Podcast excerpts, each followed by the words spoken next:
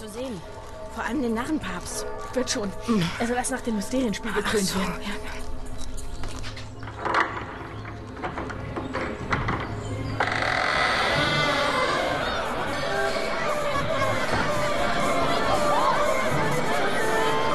Aber Leute, liebe Leute, was ist denn mit dem Mysterienspiel?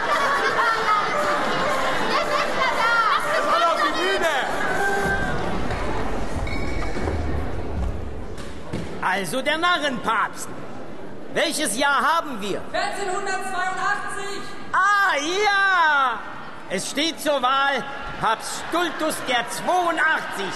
Wer will? Hey, du Spottvogel! Du sitzt so schön in der Fensternische. Durch das bunte Glas sieht man nichts. Schlag's ein! Mit Vergnügen. Es werde Licht. Rollt draußen ein Fass an die Mauer. Die Kandidaten steigen rauf und sehen von draußen durch die Fenster, die unser Freund soeben freigemacht hat. Zeigt dem erlauchten Publikum hier eure schönste, hässlichste Fratze. Klar? Der Applaus entscheidet. Und um euch das rechte Beispiel zu geben, gehe ich selbst voran.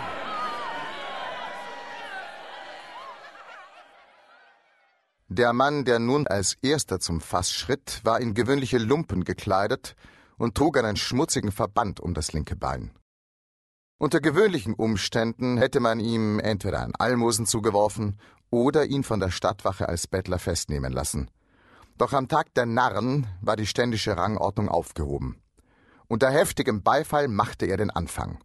Ihm folgte eine Reihe nicht weniger würdiger Kandidaten, die allesamt als Meisterwerke eines Maskenbildners hätten gelten können. Der Saal war nicht eben klein. Die hintersten kletterten auf Bänke, um besser sehen zu können.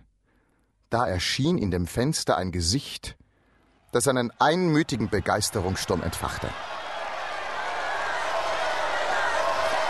Oh, oh Gott.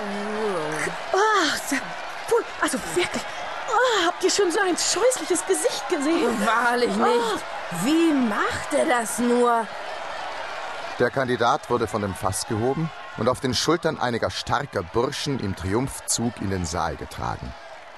Aber wie groß war da die Überraschung? Die Fratze war sein wahres Gesicht. Und gar der Körper. Auf dem Rücken wölbte sich ein Buckel, rund wie eine Domkuppel. Dafür reichte es vorne nur zu einer Hühnerbrust. Dieser schiefe Bau saß auf zwei Stöcken.